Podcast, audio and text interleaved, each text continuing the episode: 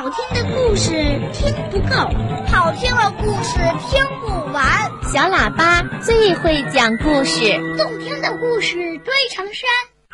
小喇叭好听的不得了。爸爸讲故事时间，在今晚的小喇叭抱抱熊故事时间里，我要请小朋友跟着一辆快乐的小火车去旅行。这是小火车的第一次旅行，一路上的风景如何呀？你们听。小火车拉响小汽笛，提醒大家说：“火车马上就要开啦，乘客们请赶快上车吧。”今天是他的第一次旅行。小火车非常兴奋，小火车慢慢的出发了。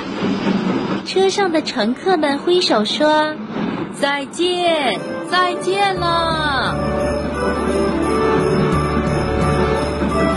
小火车穿过村庄和田野，越过森林和小河，飞快地向远方跑去。可神气了！小火车来到山脚下，眼前的大山高的看不见山顶，他只好沿着铁轨慢慢往上爬。小火车爬到半山腰，迎面刮来一阵大风，小火车。开得越来越慢了，这可是小火车的第一次旅行，它一定要跑到终点。呜呜小火车拉响汽笛，给自己加油打气。山上飘起了雪花，地上积了厚厚的一层雪，铁轨变得非常滑。小火车有点累了，但他还是打起精神，继续往前爬。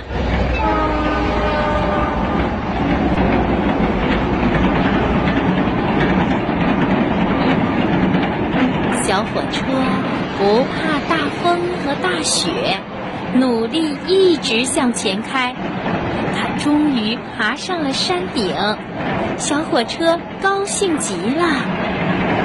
可是，旅行还没有结束，他来不及休息，又飞快地冲下山坡。小火车开呀开呀，从山顶开到了山脚下。它穿过了村庄和田野，越过了森林和小河，真是一辆飞快的小火车。呜呜呜！小火车拉响汽笛，请乘客们下车。到站了，我们到站了，时间刚刚好，大家请下车吧。